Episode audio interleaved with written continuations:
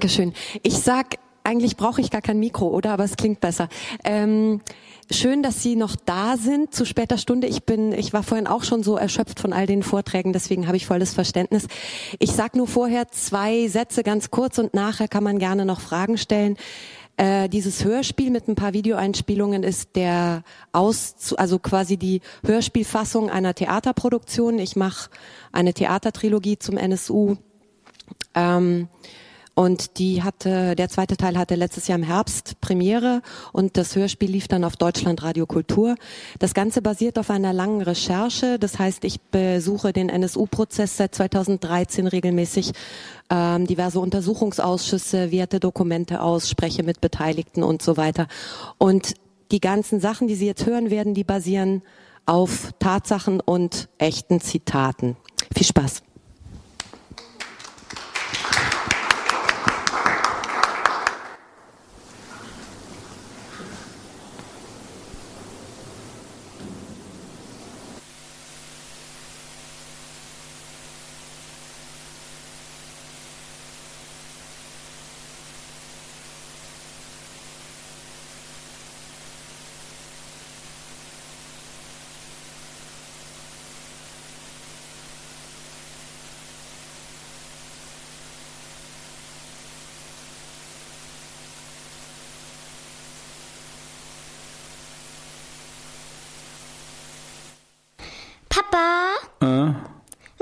Ein V-Mann? Das ist ein Verbrecher, der andere Verbrecher beim Geheimdienst verpetzt. Aber warum macht er das? Weil er Geld dafür bekommt. Hm. Aber wenn die Verbrecher seine Freunde sind, warum lügt der V-Mann den Geheimdienst nicht einfach an? Papa! Hm? Äh, du sollst nicht lügen. Aber er, er ist doch ein Verbrecher! Stimmt. Vielleicht lügt er den Geheimdienst einfach an. Und wenn der Geheimdienst das merkt? Dann ist es zu spät.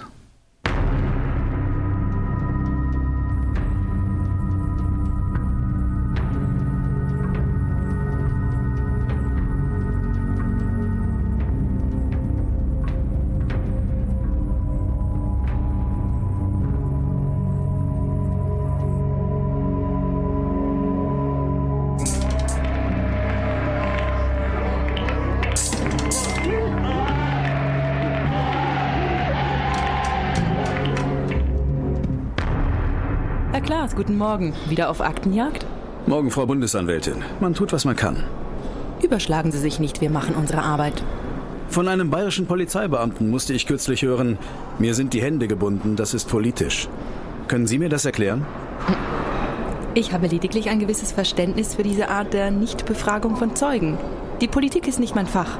Naja, immerhin sind Sie weisungsgebunden. Oder haben Sie sich entschlossen, das NSU-Verfahren so schlank zu halten und sich auf den Unsinn einer isolierten Terrorzelle von drei Personen zu versteifen? Das Netzwerk ist riesig, das wissen Sie doch. Sie ermitteln gegen neun weitere Beschuldigte. Wann erheben Sie endlich Anklage?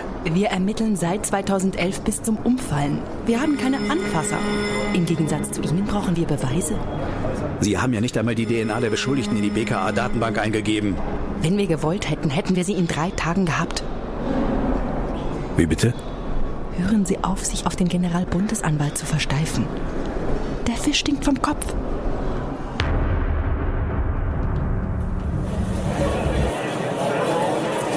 Herr Klaas, schön, dass es endlich geklappt hat. Sie gelten als ehrgeiziger Neuling in Berlin und im NSU-Untersuchungsausschuss. Wirklich? Naja, ich bedauere in erster Linie, dass ich nicht von Anfang an dabei gewesen bin. Sie berichten ja schon seit Jahren über den NSU-Komplex. Auch wenn Ihr Blatt noch 2011 von Dönermorden sprach und die Täter in den anatolischen Bergen vermutete. Das, äh, das war eine Kollegin. Ja, ich weiß. Verzeihen Sie, aber mich hat die einseitige Berichterstattung über die Mordserie lange beschäftigt. Bis ich herausgefunden habe, dass Sie Ihre Informationen fast ausschließlich aus den Sicherheitsbehörden beziehen. Finden Sie das nicht problematisch? Naja, alle Leitmedien haben ihre Hauptquellen in den Sicherheitsbehörden. Sonst würde ja der Leser nichts erfahren. Und seine Quellen verärgert man nicht, weil sie sonst versiegen, richtig? Natürlich beleuchten wir beide Seiten. Wir sind schließlich der Objektivität verpflichtet. Ich wollte bloß wissen, wo wir stehen. Sie wissen doch, Je heißer das Thema, desto umkämpfter ist die Deutungshoheit. Wir befinden uns im Zeitalter der Glaubenskriege. Macht hat, wer das Narrativ beherrscht. Ich bin mir der Verantwortung durchaus bewusst. Die erste Nachricht bleibt in den Köpfen. Und was man oft genug wiederholt, das setzt sich fest. Ach. Sie zweifeln an der Darstellung der Sicherheitsbehörden? Sie nicht? Sehen Sie, wir haben nach wie vor das Problem mit der Freigabe von Akten zu zentralen V-Personen aus dem direkten NSU-Umfeld. Ah, Sie meinen Primus, den Mann, der Mutlos und Böhnhardt bei sich arbeiten ließ. Genau, Primus, der als V-Mann die Autos für die Morde in München und Nürnberg anmietete. Das nennt sich Beihilfe zum Mord. Aber solange die Aktenschränke in dieser Form verschlossen bleiben, laufen wir hier gegen Wände. Ich bin wirklich kein Frischling in der Politik, aber was ich hier erlebe, das ist einzigartig. Aber die Kanzlerin hat doch versprochen, dass eine Ach, Seifert. Ich weiß, es tut weh, wenn man an den Rechtsstaat glaubt. Bislang wurden alle Verantwortlichen innerhalb der Ämter befördert. Die zentrale Frage ist doch, ob man überhaupt aufklären möchte. Haben Sie daran etwa Zweifel? Mich irritiert einiges, gelinde gesagt. In München wurde 2013 ein Ermittlungsverfahren wegen Falschaussage gegen einen Polizisten eröffnet, nur weil er sich sicher war, den Namen NSU schon im Jahr 2007 bei einer Dienstbesprechung gehört zu haben. Es gibt so einige Vorfälle dieser Art. Sie. Sie glauben, die Behörden wussten die ganze Zeit Bescheid? Noch im Untergrund wird Böhnhardt bei einer Observation fotografiert. Selbst sein Telefon wird noch wochenlang abgehört. Aber die Daten werden nicht ausgewertet, sondern gelöscht. Finden Sie nichts raus, sagt ein Polizist zum anderen. Das ist ein Zitat. Und dann war da doch dieser BKA-Mann, der die Kontaktliste verschwinden ließ, auf der alle Unterstützer des Trios mit Telefonnummer gelistet waren. Da hätte man nur vorbeifahren müssen. Engagierte Ermittler werden versetzt oder kaltgestellt. Heute zweifelt niemand ernsthaft daran, dass die Behörden den Aufenthaltsort des Trios kannten. Und dann im Sommer 2000 beginnen die Morde. Und ab hier wird es spannend. Aber der Verfassungsschutz ist doch enorm gestärkt aus der Affäre hervorgegangen. Das neue Gesetz räumt ihm unendliche Befugnisse ein. Gerade im Bereich der V-Mann-Führung. Ja, das ist doch Wahnsinn. Trotz dieses Vollausfalls der Sicherheitsbehörden beim NSU wird das V-Mann-System weiter ausgebaut. Und nach dem Auffliegen des NSU-Trios werden Akten und Beweismittel permanent vernichtet. Ja, V-Mann-Führer werden prinzipiell in Geheimsitzungen vernommen. Zeugen bekommen keine Aussagegenehmigung, werden vernehmungsunfähig krank oder leiden unter Generalamnesie. Und welche Rolle spielt die Bundesanwaltschaft? Eben das bereitet mir Sorge. Sie scheint selbst verstrickt zu sein. Aber wenn die höchste Staatsanwaltschaft selbst vertuscht, dann ist der Rechtsstaat am Ende. Aber warum tun die das? Was vermuten Sie? Vermutungen behalte ich für mich. Aber eins habe ich in der Provinz gelernt. Es gibt Seilschaften, die halten ein Leben lang. Sie meinen das? Dass politische Werdegänge sehr aufschlussreich sein können. Der Mensch ist das, was er tut, nicht wahr? Die Recherche überlasse ich Ihnen. Was haben Sie jetzt vor? Ich werde weiter nach der Wahrheit graben und hoffen, dass der Sumpf mich nicht verschluckt. Meine Tochter soll in einem anderen Klima aufwachsen. Und dazu flankiere ich Sie gerne medial. Ach, so geht das. Danke. Berichten Sie einfach objektiv. Ich mag es, wenn man mir den Spiegel vorhält. es lebe der Wortwitz. Ihre Quellen haben Sie doch sicherlich schon mit Akten versorgt. Aber ich könnte Ihnen ab und zu ein paar Lesetipps geben im Sinne der objektiven Berichterstattung. Sehr gern. Ich rufe Sie an. Kommunizieren Sie verschlüsselt? Nein. Ach, Seifert. Ihren Quellenschutz habe ich nicht kritisiert. Sie glauben doch nicht etwa, dass wir abgehört werden. Ich bin Berufsgeheimnisträger. Ach, Seifert. Eins noch. Haben Sie eine Erklärung für die 18 Telefonanrufe aus dem sächsischen Innenministerium auf Chapes Handy am Tag des Showdowns? Der Inhaber der Nummer wurde doch vernommen. Ja. Er hat die Generalamnesie. Ich bin da neulich über eine Reihe von Artikeln gestolpert, in denen wird die Spitze des Innenministeriums zitiert, die verlauten lässt, wenn Zschäpe schweige, wovon man ausgehe, dann könne man sie nur wegen Brandstiftung verurteilen. Das klingt wie eine Dienstanweisung. Naja, der NSU hat ja auch über Zeitungen kommuniziert. Nicht schlecht. Schauen Sie sich's an. Ich bin gespannt. Wiesbaden. Nach Angaben des Bundeskriminalamts bestehen in Deutschland derzeit 576 offene Haftbefehle gegen rechte Straftäter, darunter in zwei Fällen wegen Tötungsdelikten. Das geht aus einem heute veröffentlichten Bericht der Behörde hervor. Dem Bericht zufolge gab es seit 1990 außerdem mindestens 178 Todesopfer durch rechte Gewalt, die Opfer des Münchner Amoklaufs im Juli 2016 nicht mitgezählt.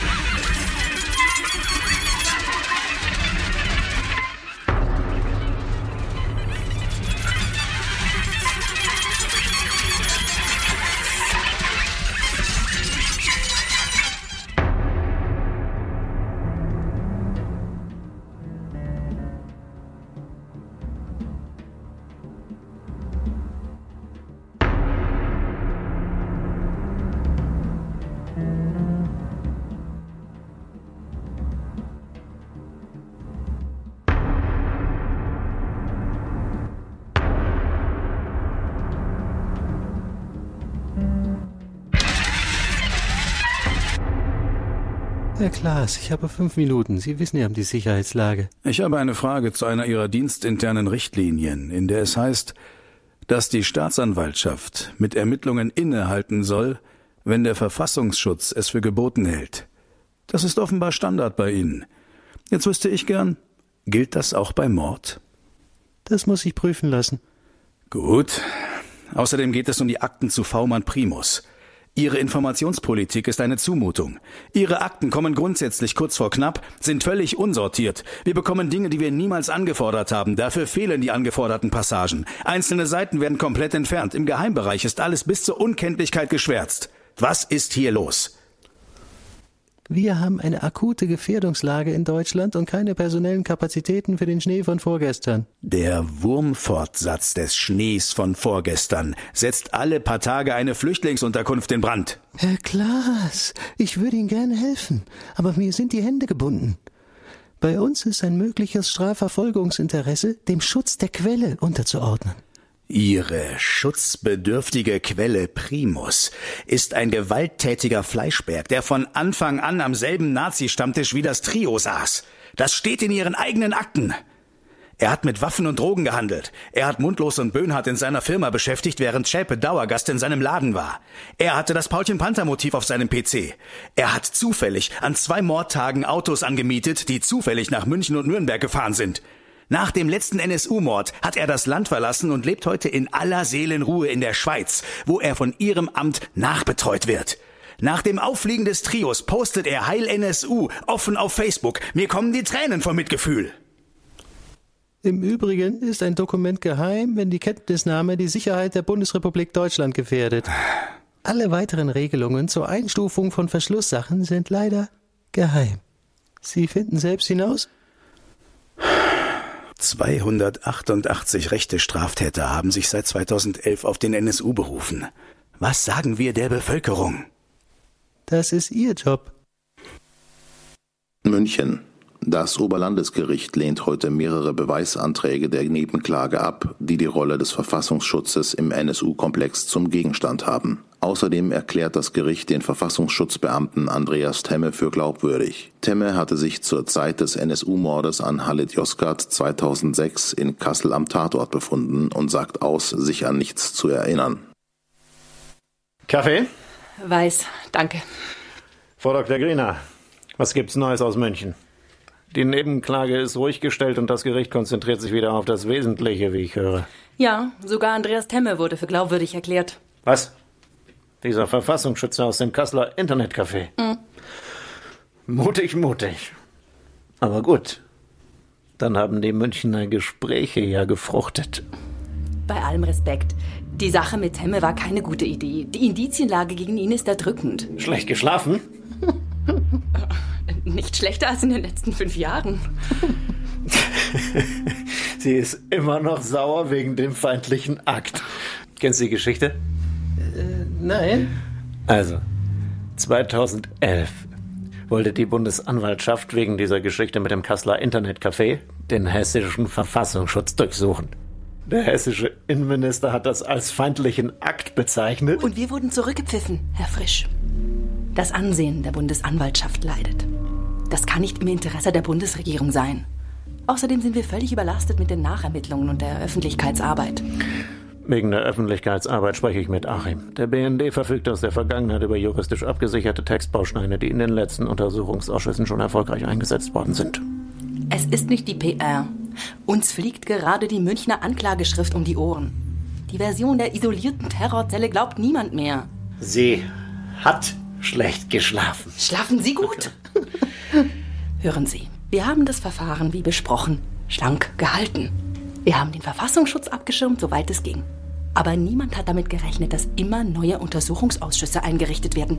Sechs Stück haben wir aktuell zu bespaßen. Dazu den Prozess. Sowas gab es noch nie. Wovor haben Sie Angst? Temme ist unter hessischen Fittichen. Böhnhardt und Mundlos sind tot. Jeppe hat ihren Deal, die anderen sind aus der Schusslinie. Nur um Primus müssen wir uns kümmern. Der ist abgebrüht. Aber dumm. Und korrupt. Sehen Sie zu, dass Sie genug zahlen, Herr Mausen. Die Presse lässt nicht locker. Jetzt beruhigen Sie sich doch endlich. Meine Frau hat einen hervorragenden Kräutertee gegen Schlafstörungen. Ich besorge Ihnen eine Packung. Wir sind nicht zum Teetrinken hier.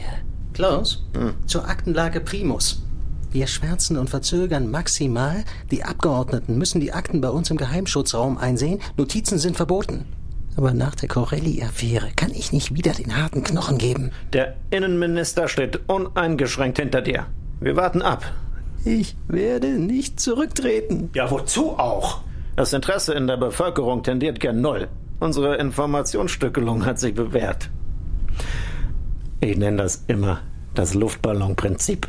Wenn man Probleme schön langsam und schrittweise entweichen lässt, dann bleibt der große Knall aus. Aber es stinkt schön lange. Hans-Georg, die Leute haben die Nase voll. Inzwischen hat doch jeder normale Mensch den Überblick und das Interesse am NSU verloren.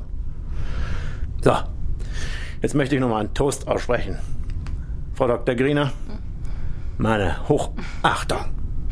Die Proforma-Ermittlungsverfahren gegen die neuen Beschuldigten, also die Unterstützer des NSU, die sind ja medial völlig in der Versenkung verschwunden. Großartig. In Kürze verjähren die Straftaten und die Öffentlichkeit hat nichts gemerkt. Das war wirklich eine Glanzleistung von Ihnen. Freu dich nicht zu früh. Die Presse schreibt in letzter Zeit von Strafvereitelung im Amt. Ja? Meine Mitarbeiter lesen alles. Und wo sind die Beweise? Mein Gott, bin ich froh, dass wir zum Schutz unserer Mitarbeiter das neue BND und das neue BRV-Gesetz durchgeboxt haben. Ja, ich als Staatssekretär. Ich kann ja nicht zulassen, dass irgend so ein Staatsanwalt auf die Idee kommt, ich klopfe mal bei den Diensten an, weil es für das, was sie tun, keine Rechtsgrundlage gibt. Hans-Georg. Hans-Georg. Hm? Wenn in München das Urteil gesprochen ist, dann lassen wir die Ausschüsse einschlafen, dann ist Ruhe und der Wahlkampf beginnt. Die Sache ist nicht ganz wasserdicht. Meine Rede. Sie sitzen in Ihrem Elfenbeinturm. Ich bin da draußen und höre, was die Presse redet. Weiß der Kuckuck, was Sie mir noch alles verschweigen. So wie die 22 Handys von V-Mann Corelli in Ihrem Panzerschrank. Wir hatten keine Ahnung. Dafür haben Sie Corellis Besitz nach seinem mysteriösen Diabetestod aber schnell in Sicherheit gebracht. Und dann wollten Sie noch unter falschen Namen beerdigen. Wir sind doch keine Bananenrepublik. Klaus! Corelli hat doch mit dem NSU überhaupt nichts zu tun. Herr Frisch, ich bin nicht der Untersuchungsausschuss. Und wir hatten wirklich keine Ahnung von den 22 Handys. Ihre V-Männer und Ihre V-Mann-Führer, nein, Ihre ganze Behörde ist eine Zeitbombe. Und Sie sind weisungsgebunden. Wie redet die mit uns? Die muss mal ordentlich hergenommen werden. Wir brauchen die Bundesanwaltschaft. Das weißt du. Und sie braucht uns. Was meinst du?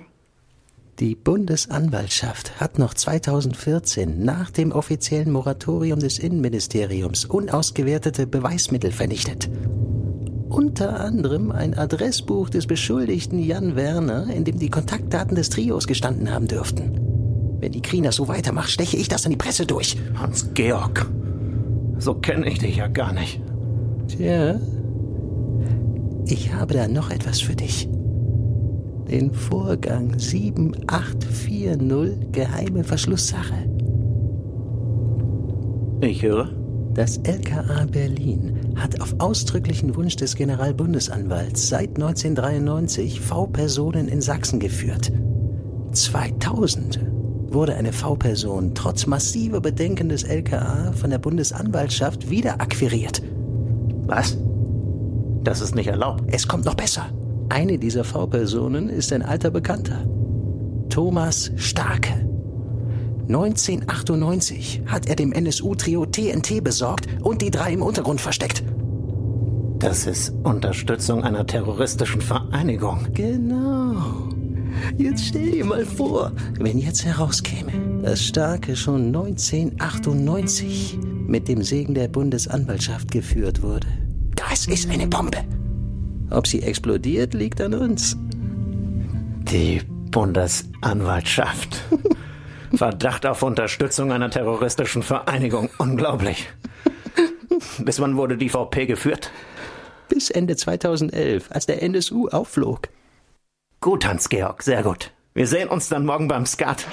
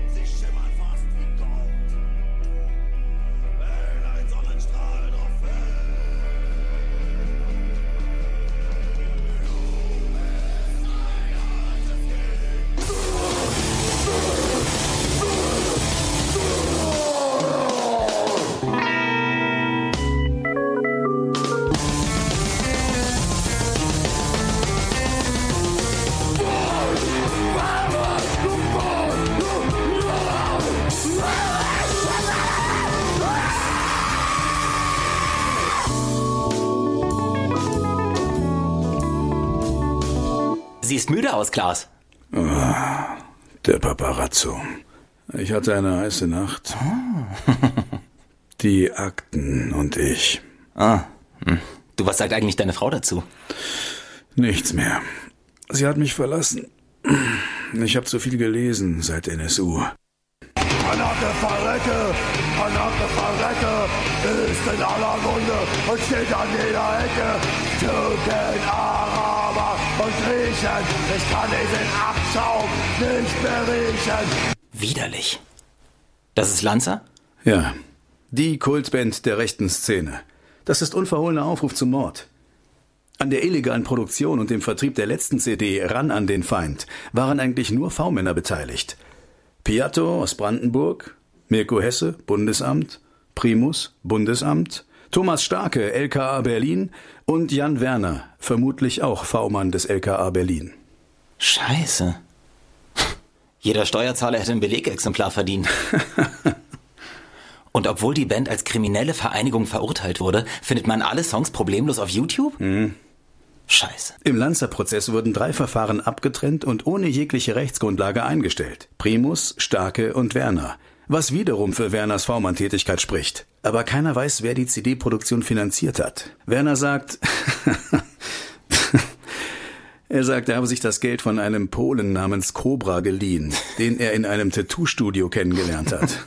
Sehr überzeugend. Ja. Es gibt aber auch noch eine andere Aussage, und da heißt es, Werner habe sich das Geld von Starke geliehen. Was, wenn Starke der Geldkurier für den NSU war? Starke, VP des LKA Berlin auf ausdrücklichen Wunsch des Generalbundesanwalts. Was? Ja, ja, das wirft ein ganz neues Licht auf die Staatsanwaltschaft, nicht wahr? Starke hat schon für die Stasi gearbeitet. Er war mit Schäpe liiert. Er war mit Werner Blatt und Anna Chef in Sachsen. Er hat dem Trio Sprengstoff besorgt und eine Wohnung und vieles mehr. Und er hatte definitiv keine 30.000. Hier, nimm den Stick und lies. Beeil dich, wir sehen uns morgen. Ich hab noch eine Frau. Und hier hast du eine Story. Und was für eine. Berlin.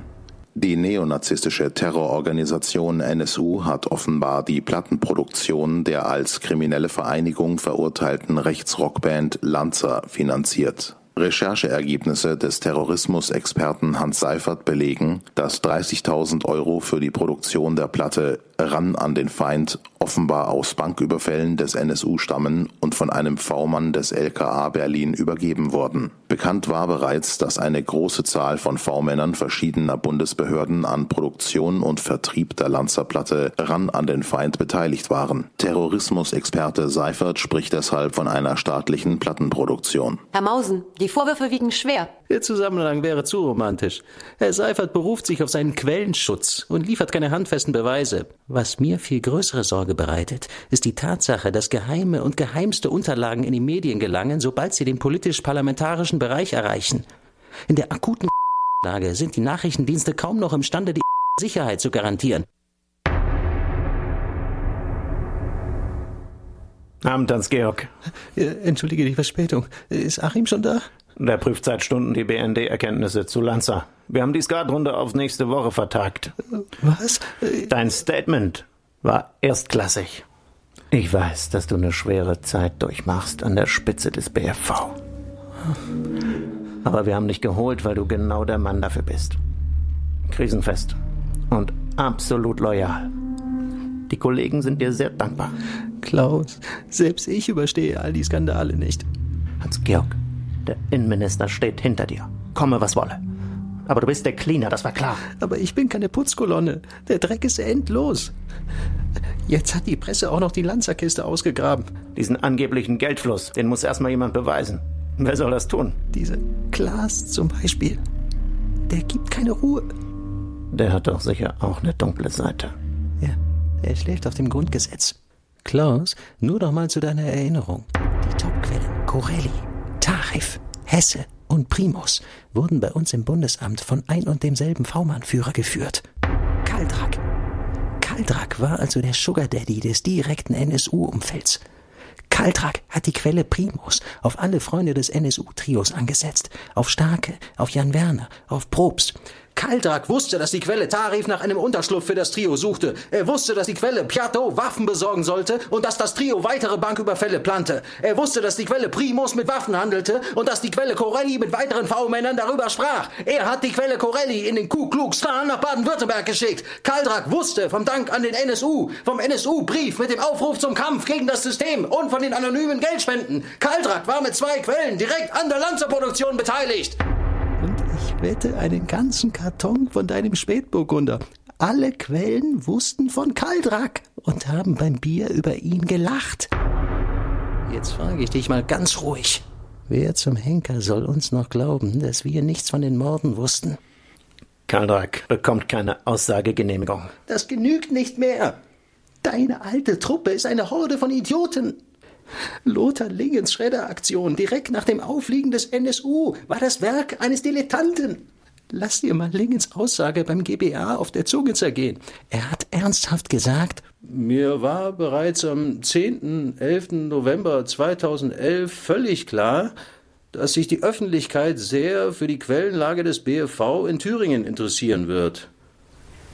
Und da habe ich mir gedacht, wenn die Anzahl unserer Quellen in Thüringen nicht bekannt wird, dass dann die Frage, warum das BFV von nichts gewusst hat, vielleicht gar nicht auftaucht. Vernichtete Akten können nicht mehr geprüft werden. Dies war ein Reflex, der bei meiner Entscheidung eine Rolle spielte. So ein Vollidiot. Das ist ein Geständnis auf ganzer Linie. Ja, aber der Generalbundesanwalt hat das Geständnis für sich behalten und nicht an die ermittelnde Staatsanwaltschaft weitergeleitet. Also hängt er mit drin. Strafvereitlung im Amt. Ja, wir hängen alle mit drin. Und auch mir wäre es wirklich lieber, wenn manche Fragen gar nicht erst auftauchten. Was soll ich tun? Lass sie fallen. Wen? Lingen und Kaldrak. Wir brauchen das Vertrauen der Bevölkerung. Auf keinen Fall. Sie haben ein Ehrenwort. Überhaupt stell dir vor, was das für die Bundesregierung hieße. Verfassungsschutz wusste von rassistischer Mordserie, hat zugesehen und geschwiegen? Du könntest einen Hut nehmen. Auf gar keinen Fall. Ich schlafe kaum. Die Guantanamo-Affäre um Murat Konatz. Die hast du doch auch ohne Wimpernzucken durchgezogen. Versteh mich nicht falsch. Die Stoßrichtung ist ganz in meinem Sinne. Wir müssen etwas gegen die Ausländerkriminalität machen. Gegen all das Chaos. Gegen die Debatte um die doppelte Staatsbürgerschaft und die Visafreiheit. Wo kommen wir denn dahin, wenn die Türken das Wahlrecht bekommen und Deutschland überfluten? Das grenzt an Umvolkung. Trotzdem, brennende Häuser sind eins.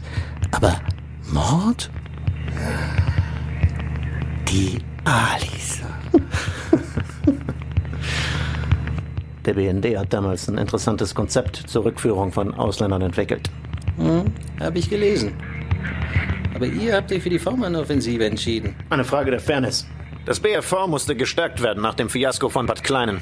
Und die V-Mann-Offensive war innovativ. Und immer wieder effizient. Aber dann ist der NSU aus dem Ruder gelaufen. Er wurde größer und größer. Und dann die Morde. Was sollte ich denn tun? Die Polizei rufen? Um Gottes Willen. Kassel war dann endgültig zu viel. Der Verfassungsschützer am Tatort. Danach sollten sie aufhören. Ich meine, wir haben ermittlungstechnisch und medial gesteuert, was wir konnten. Schon allein wegen des Sommermärchens 2006. Und dann? Sie konnten ihre Auftragsmorde nicht lassen. Diese Sauerei in Heilbronn. Zwei deutsche Polizisten. Billiger Racheakt wie in einem Mafia-Film.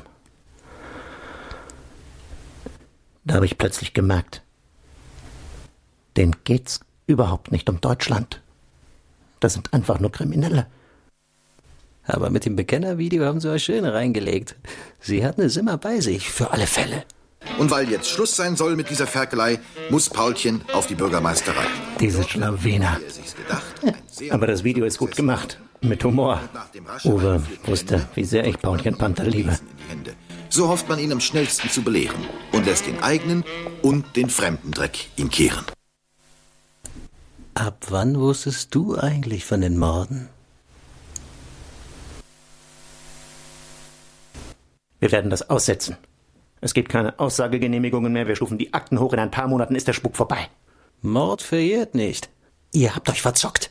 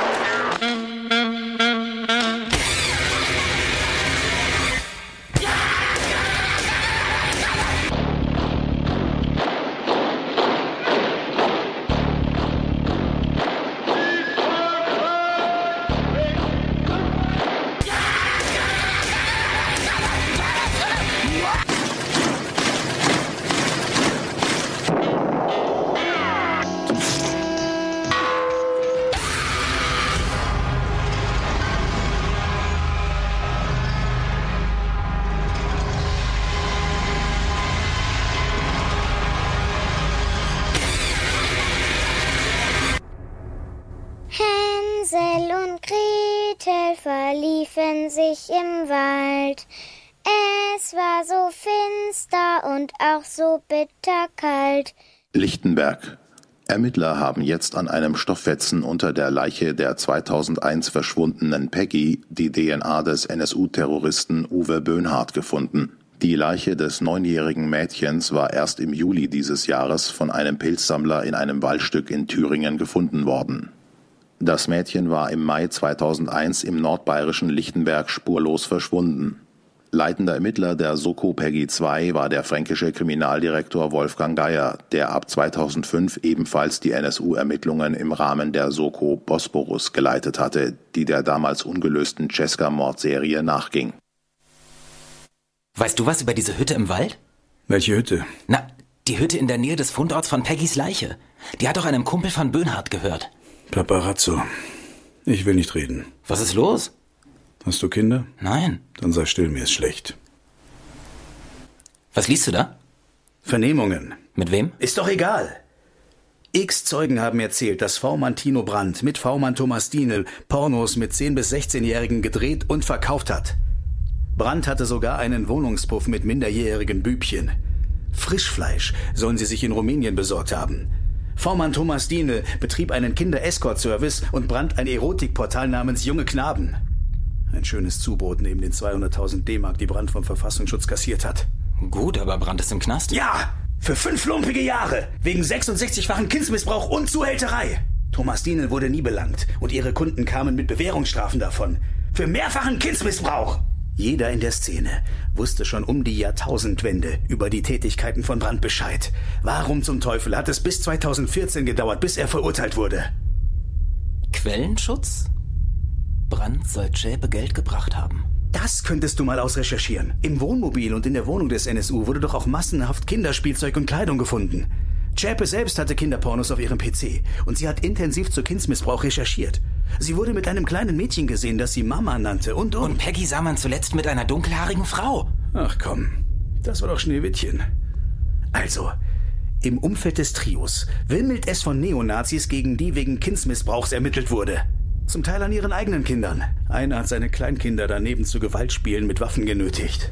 Ein anderer hat neben Bomben auch Collagen mit zerstückelten Kindern gebastelt. Gegen Böhnhardt und seinen Kumpel Enrico Teile wurde doch schon 1993 wegen Mordes an einem Neunjährigen in Jena ermittelt. Ja, eben diesem Enrico soll doch deine Hütte im Wald gehören.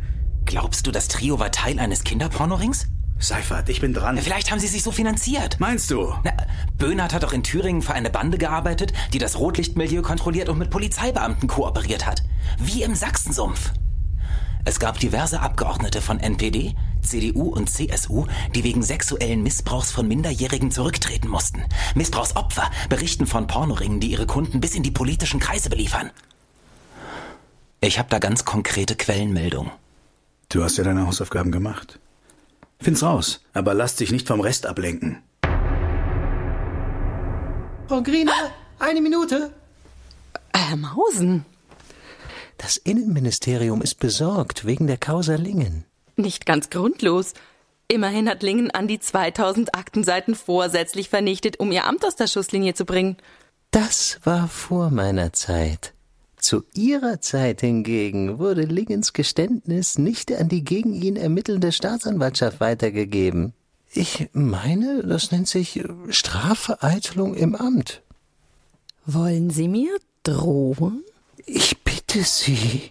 Mein Motto ist Loyalität. Einen schönen Tag. Sie haben meine Tochter bedroht. Ein Mann kam auf dem Schulhof zu ihr, fragte sie nach ihrem Namen und hat gesagt, dein Vater sollte vorsichtig sein. Scheiße. Du, du musst was Großes machen, sofort. Die Ermittlungsverfahren gegen neun weitere beschuldigte NSU-Unterstützer, die verjähren in den nächsten Wochen. Und wir erfahren nicht einmal, wann genau. Die Bundesanwaltschaft wird rechtzeitig Anklage erheben. Wer sagt das? Die Griener. Das glaubst du? Die hatten fünf Jahre Zeit. Schon während der Auschwitz-Prozesse war Verjährung die Strategie der Staatsanwälte. Was glaubst du denn, warum wir die Bundesanwälte während des laufenden Prozesses ständig als Zeugen im Ausschuss hören müssen? Weil die ihren Job nicht machen. Ich kann nicht schreiben, was rein spekulativ ist. Spekulativ? Die Verjährungsgefahr ist keine Verschwörungstheorie, sondern Fakt. Kannst du das nicht mehr unterscheiden? Du sollst informieren und nicht selektieren. Also thematisiere es einfach, verdammt! Das kriege ich in der Redaktion nicht durch. Ich Idiot. Klar. Man verärgert seine Quellen nicht, weil sie sonst versiegen. Das ist nicht meine Entscheidung, Sebastian. Ich flankiere dich, wo es geht. Gut, Mr. Scoop. Ich habe Fakten für dich. Komm heute Abend in mein Büro. Karlsruhe. Vertreter der Nebenklage im Münchner NSU-Prozess haben heute Strafanzeige gegen die Bundesanwaltschaft gestellt. Vor wenigen Tagen war bekannt geworden, dass die Bundesanwaltschaft trotz des Vernichtungsmoratoriums des Bundesinnenministeriums wichtige Beweismittel zu dem Beschuldigten Jan Werner vernichtet hatte. Werner war im NSU-Prozess am Münchner Oberlandesgericht bereits als Zeuge vernommen worden. Außerdem hatte die Bundesanwaltschaft selbst ein Ermittlungsverfahren gegen Werner im NSU-Kontext eingeleitet. Nach Auskunft der Bundesanwaltschaft handelt es sich bei der Vernichtung um eine Panne. Wenn die Staatsanwaltschaften aktiv an V-Mann-Werbung und Vertuschung beteiligt sind, sehe ich den Rechtsstaat in Gefahr. Auch Yvonne Bulgarides, die Witwe des 2005 in München durch den NSU ermordeten Theodorus Bulgarides, hat sich zu den jüngsten Vorfällen geäußert. Nach all den Jahren, die seit der Ermordung meines Mannes vergangen sind, kann ich den involvierten Behörden keine Fahrlässigkeit unterstellen. Vielmehr bin ich nun überzeugt, dass bei den Ermittlungen vorsätzlich vertuscht und manipuliert worden ist und noch immer wird. Es mutet schon äußerst seltsam an, dass in einem Land, welches für seine behördliche Akribie weltweit bekannt ist, prozessrelevante Akten vernichtet werden, ohne dass jemand dafür zur Verantwortung gezogen wird. Dies und unzählige andere sogenannte Ermittlungspannen sind nicht nur für die Hinterbliebenen der feigen Mordserie ein Schlag ins Gesicht, sondern auch ein Armutszeugnis für die Rechtsstaatlichkeit Deutschlands, die uns alle betrifft. Ich weise alle Verdächtigungen vehement zurück. Es handelt sich um ein Versehen. Im NSU-Komplex wimmelt es von haltlosen Verschwörungstheorien.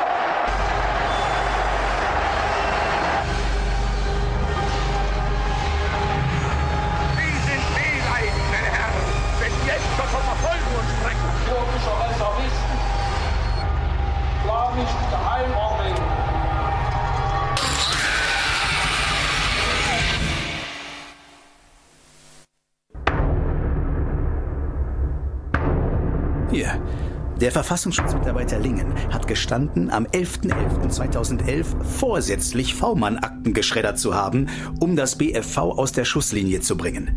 Und die Bundesanwaltschaft hat das Geständnis seit 2014 in der Schublade versteckt, statt es an die ermittelnde Staatsanwaltschaft weiterzuleiten, die die Ermittlungen gegen Lingen eingestellt hat, weil ihm kein Vorsatz nachzuweisen war. Ah, hältst du an deinen Sympathien fest oder willst du darüber schreiben? Sebastian. Also nicht. Gut. Gib mir dein Handy. Wieso? Ich dachte, du wärst ein Investigativer. Ja, aber. Dein Handy muss in den Kühlschrank. Scheiße. Machst du jetzt einen auf Snowden? Hör zu. Ich habe ein Papier, das wirklich heiß ist. Okay. Es ist das Fax eines ausländischen Geheimdienstes.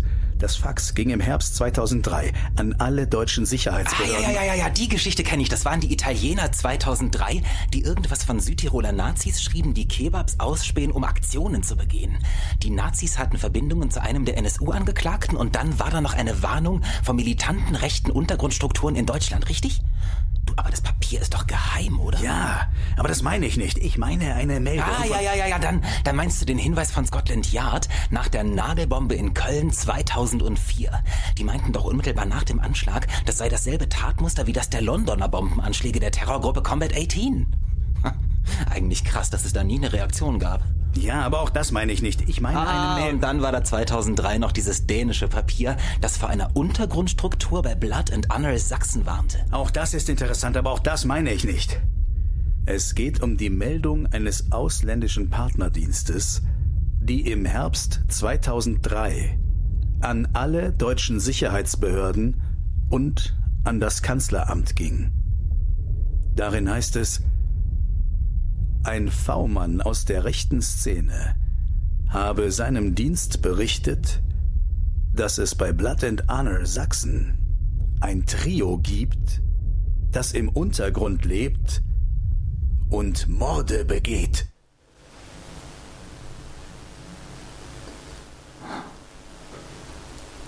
Das ist nicht dein Ernst. Das ging an alle deutschen Sicherheitsbehörden? Ja, und an das Kanzleramt. 2003? Ja, Hast du das Papier? Mhm. Sei vorsichtig. Behalt es für dich, ja? Die Sachen sind an einem sicheren Ort. Wenn mir etwas zustößt, werden wir an die Öffentlichkeit kommen. Frisch will mich treffen. Was, der Spin-Doktor? Ausgerechnet jetzt? Du wirst abgehört. Hier, dein Handy. Danke. Oh, scheiße. Beruhig dich. Ja, bitte? Okay. Ich bin gleich da. In meinem Büro wurde eingebrochen. Hm. Lass mich raten. Es fehlt nichts.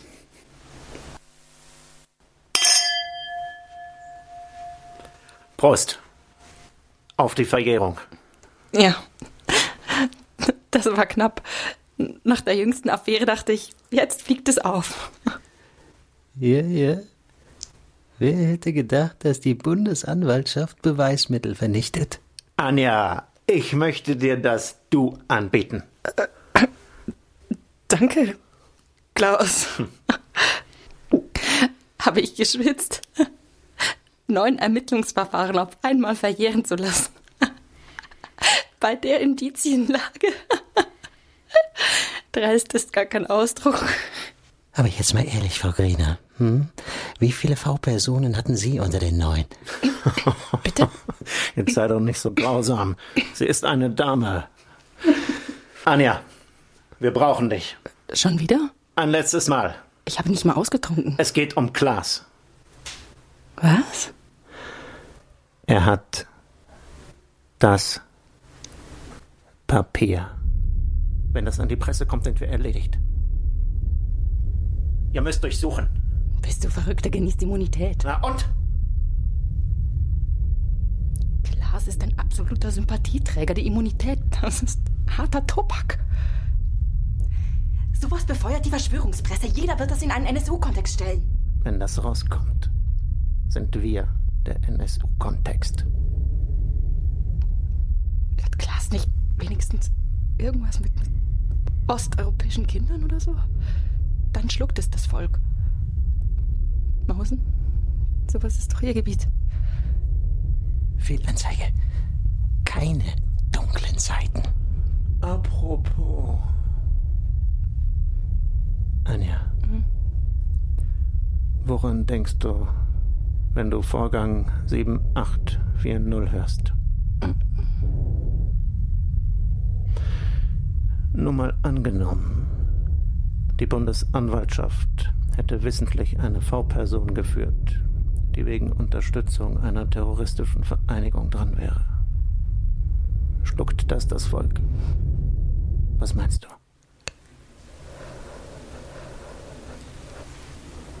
Landesverrat. Damit können wir durchsuchen. Herr Klaas, wie schön. Endlich lernen wir uns kennen. Was verschafft mir die Ehre? Ich habe da einen herrlichen Spätburgunder. Danke. Ich bleibe alkoholfrei. Hm.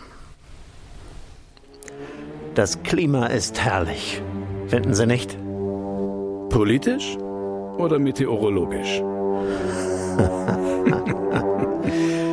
Dem Humor ist nicht zu spaßen. Herr Frisch, kommen wir zum Thema. Das ist gefährlich, was Sie da machen. Inwiefern? Ich denke, wir haben uns verstanden. War das eine Drohung? Herr Klaas, Sie lesen doch Zeitung. Angesichts der Gefährdungslage dürfen wir die Bundesrepublik nicht von innen heraus beschädigen. Es geht doch nur um ein paar tote türkische Gemüsehändler. Wissen Sie, was der Vertrauensverlust für die Verfassungsschutzmitarbeiter bedeutet? War das ein Geständnis? Haben Sie sich mal überlegt, was es für das Ansehen Deutschlands bedeuten würde, wenn wir aufklärten, wie Sie aufklären wollen? Sie sind doch kein Landesverräter, oder? Versuchen Sie es gar nicht erst. Bei mir finden Sie keine Kinderpornos. Wir haben einen tiefen Staat, das weiß ich jetzt. Ach Gott. Sie sind ja noch pathetischer, als ich dachte. Ich sollte Ihnen danken. Ihre Karriere hat mir die Augen geöffnet. Als Büroleiter des bayerischen Innenministers kannten Sie das bayerische Nazinetz doch in- und auswendig. Sind deshalb fünfte NSU-Morde in Bayern passiert? Danach sind sie senkrecht aufgestiegen. Genau zur Zeit der Morde waren sie Vize im Bundesamt für Verfassungsschutz. Danach als Staatssekretär im Bundesinnenministerium für beide Geheimdienste zuständig. Und schließlich sind sie als Geheimdienstkoordinator ins Kanzleramt gewechselt. Sie saßen immer am Schaltpult, unsichtbar in zweiter Reihe. Und jetzt sind sie der Kapitän und hebeln mit einer grenzenlosen Überwachungsoffensive schrittweise die Verfassung aus. Ich tippe, die Pressefreiheit kippen sie noch vor dem Ruhestand. Bravo! Sehen Sie, Klaas, das Volk kann mit oder ohne Stimmrecht immer dazu gebracht werden, den Befehlen der Führer zu folgen. Das ist ganz einfach. Man braucht dazu nichts zu tun, außer dem Volk zu sagen, es würde angegriffen. Und den Pazifisten ihren Mangel an Patriotismus vorzuwerfen und zu behaupten, sie brächten ihr Land in Gefahr.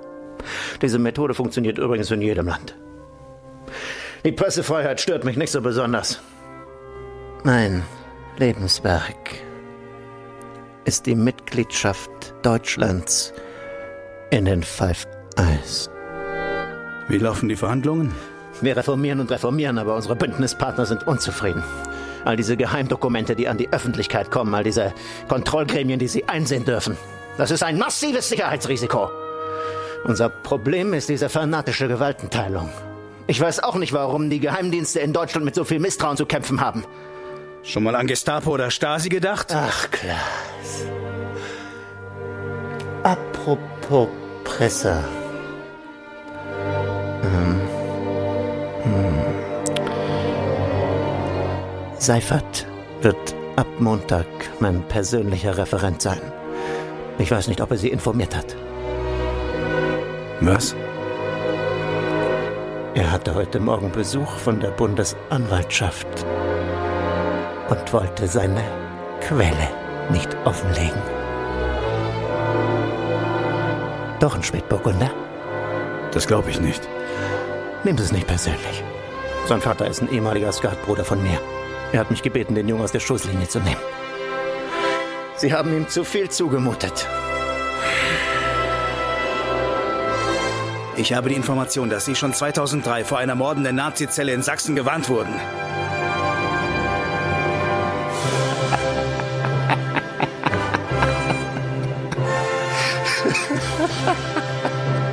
Wer soll Ihnen denn diese Geschichte glauben? Klaas, das müssen Sie noch lernen. Der deutsche Bürger ist staatsgläubig. Er glaubt an den Rechtsstaat. Und er glaubt an das Narrativ der Sicherheitsbehörden. Diese wilde Räuberpistole NSU ist doch viel zu kompliziert für das deutsche Volk. Außerdem klingt sie so unglaublich, dass ihn jeder Filmproduzent ein solches Drehbuch um die Ohren hauen würde. Das deutsche Volk hat andere Sorgen. Den Terror, den Kampf der Kulturvölker gegen die Invasion, die Rassenfrage. Ja, wer das Narrativ beherrscht, der hat gewonnen. Das zieht sich durch die Weltgeschichte. Noch sind Sie der Geschichtenerzähler. Wir werden sehen, Herr Frisch. Wir werden sehen.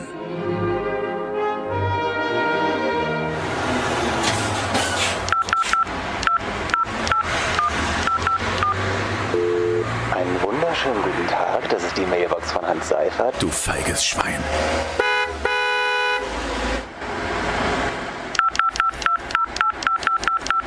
Das ist die Sprachbox von Lena. Hallo Maus, hier ist Papa. Ich hol dich morgen von der Schule ab und dann machen wir was Schönes, ja?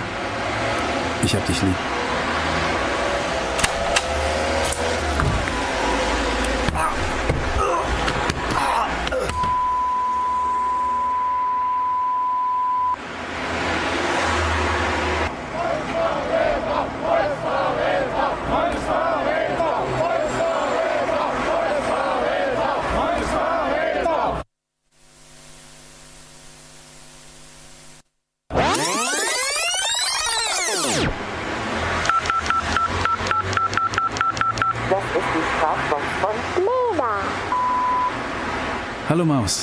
Ist Papa. Ich hol dich morgen von der Schule ab und dann machen wir was Schönes, ja? Ich hab dich lieb. Berlin. Ausnahmezustand. Kanzleramtsstaatssekretär Klaus Frisch sowie zahlreiche hochrangige Mitarbeiter des Bundesamts für Verfassungsschutz und der Bundesanwaltschaft sind heute Morgen bei Razzien in Berlin und Köln verhaftet worden. Ermittelt wird unter anderem wegen Strafvereitelung im Amt, Bildung einer kriminellen Vereinigung, Unterstützung einer terroristischen Vereinigung und Beihilfe zum Mord. Gegen neun beschuldigte Rechtsextreme aus dem NSU-Umfeld wurde heute nach jahrelangen Ermittlungen Haftbefehl erlassen. Die Kanzlerin spricht von einer Schande für Deutschland und tritt zurück. Die Verschwörungstheorie hat sich als Verschwörungspraxis entpuppt. Kanzleramt, Bundesamt für Verfassungsschutz und BKA waren schon im Jahr 2003 von mehreren ausländischen Geheimdiensten über eine im Untergrund lebende rechtsextremistische Terrorzelle in Sachsen informiert worden. In einer Meldung, die unserer Redaktion vorliegt, wird vor einem Trio im Umfeld der sächsischen Sektion von Blood and Honor gewarnt das bereits Morde begehe. Nur wenige Tage vor dieser Meldung hatten die Behörden das Ermittlungsverfahren gegen das 1998 untergetauchte NSU-Trio wegen Verjährung eingestellt. Der NSU setzte seine Mordserie auch nach 2003 fort, verübte einen Nagelbombenanschlag in Köln und tötete bis 2007 fünf weitere Menschen.